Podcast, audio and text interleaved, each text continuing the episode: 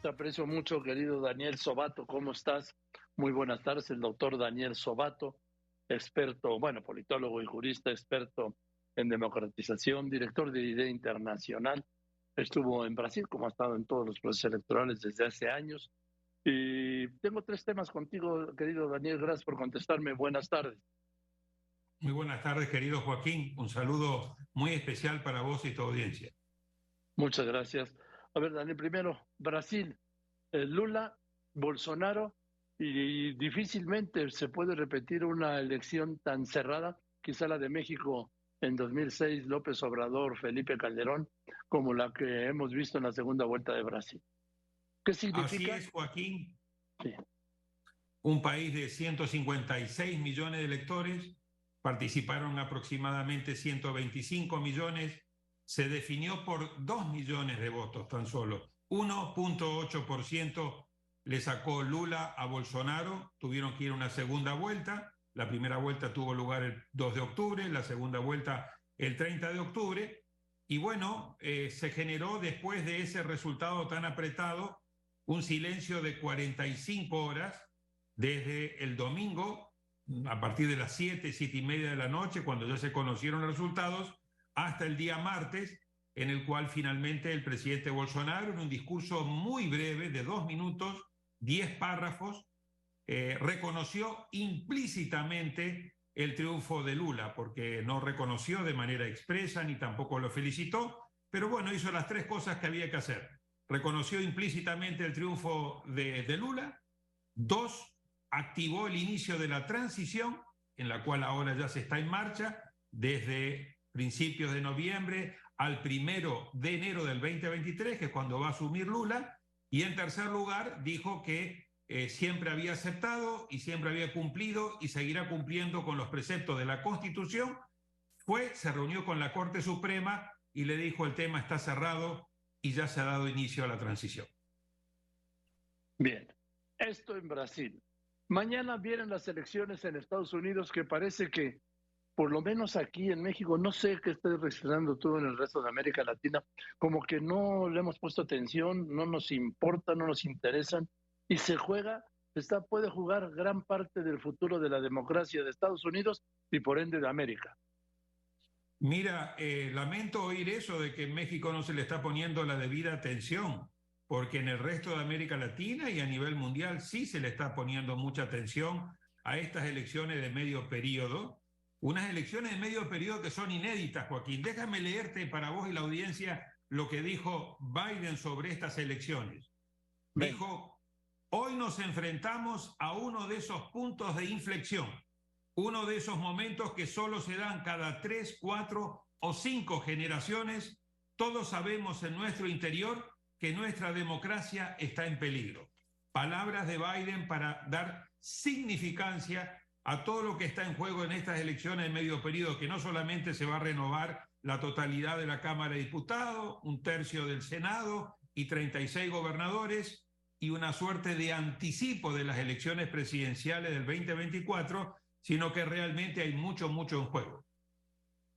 Estamos viendo que todo indica que va a ser un triunfo de los republicanos, lo que pavimentaría el regreso de Trump o por lo menos la participación más fuerte de Trump.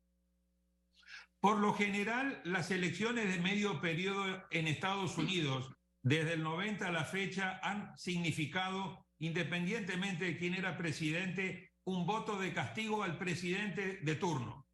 Y yo creo que vamos a ver algo similar mañana en el caso de Estados Unidos. Eh, las encuestas, y tenemos que tomar a las encuestas con cierta precaución, porque hemos visto que en muchos países, incluido en Brasil, las encuestas se han e-, venido equivocando, pero si las encuestas aciertan, con seguridad, Biden, que tiene en este momento el control de ambas cámaras, perderá con seguridad el control en la Cámara de Diputados. En Senado la disputa está más cerrada, pero también podría llegar a perder en el Senado, salvo que hubiese un nivel de participación muy alto y en ese nivel de participación muy alto las mujeres, eh, sobre todo aquellas que están muy molestas con el fallo de la Corte Suprema prohibiendo la legalidad del aborto, le puedan dar un triunfo muy, muy ajustado a Biden. Pero hoy por hoy las encuestas están anticipando que muy probablemente Biden sufra un castigo en ambas cámaras, pero de fijo en la Cámara de Diputados. Sí, porque en el tema del aborto, que yo siempre he dicho es un tema que no une, divide y enfrenta, así como hay mujeres indignadas por la eliminación del aborto, hay mujeres mm, pues que lo celebran, ¿sí? Por sus conceptos, de preceptos religiosos y familiares, que están a favor de que se haya eliminado el aborto, que también podrían ser un factor. Básicamente está mitad y mitad, ¿no? Sí, lo que tenemos que ver es eh, cuáles son los drivers, cuáles son los temas que están empujando a unos y otros. Para el sector republicano, claramente los temas de mayor importancia están siendo el tema de la economía, el alto costo de vida, el alto costo de la gasolina, el alto nivel de inflación y el tema de la criminalidad, de la inseguridad. Por el lado de los demócratas, lo que se está viendo es los temas, yo diría más bien este, el del aborto. También están los temas que tienen que ver con que la democracia es la que está en juego. Y eso es lo que hemos visto cómo ha venido cambiando, Joaquín, porque a inicios del año la elección era claramente favorable a los republicanos.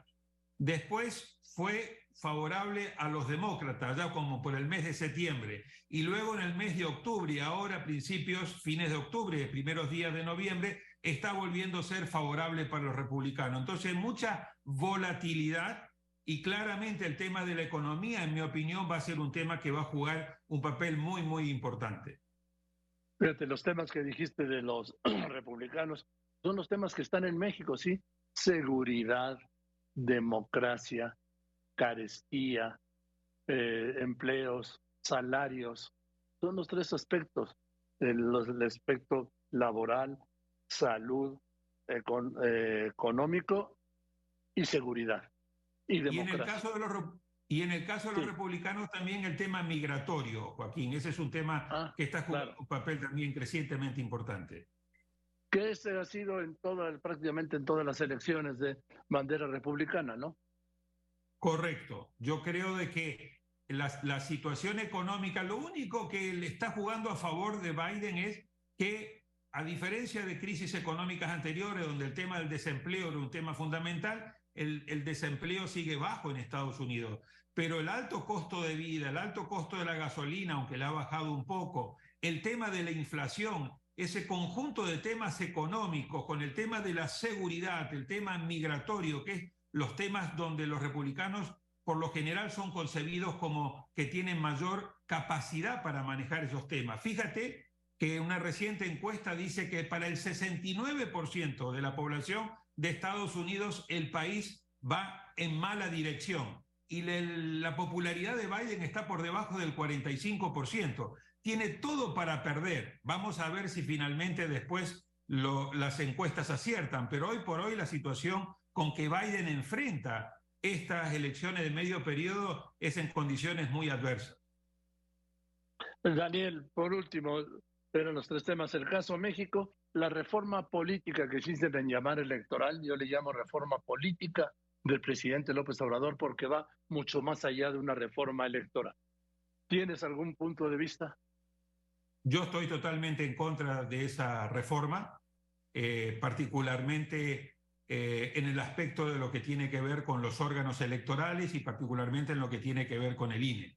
Creo que es una mala reforma que además de ser mala es peligrosa porque compromete la autonomía si es que avanza en los términos planteados por el presidente Andrés Manuel López Obrador y además es inoportuna. Yo creo que no tiene sentido y es peligroso hacer una reforma cuando falta muy poco para las elecciones presidenciales del 2024. ¿Qué me preocupa fundamentalmente? El mecanismo de elección que propone la reforma del presidente eh, López Obrador, que es que cada uno de los tres poderes haga una lista de unas 10 o 20 personas y que los consejeros del INE y los magistrados del Tribunal Electoral del Poder Judicial de la Federación sean electos de manera popular. Yo creo que eso acabaría con la autonomía del INE, que es hoy por hoy de las instituciones con mayor credibilidad y prestigio en México. También me preocupa mucho que se le quiera este, quitar el control de lo que tiene que ver con el padrón, con el registro electoral, eh, y también quitarle eh, poder de capacidad territorial, profesional, en todo lo que es la parte operativa del INE en todo el territorio de México.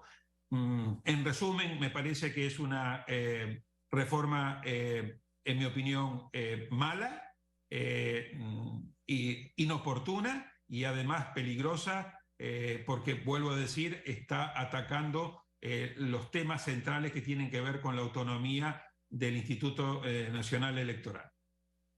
Gracias, querido Daniel. Te mando un abrazo. Otro para ti. Buenas tardes. Estés muy bien, el doctor Daniel Sobato. El doctor Daniel Sobato, politólogo y jurista, experto en democratización, director de Idea Internacional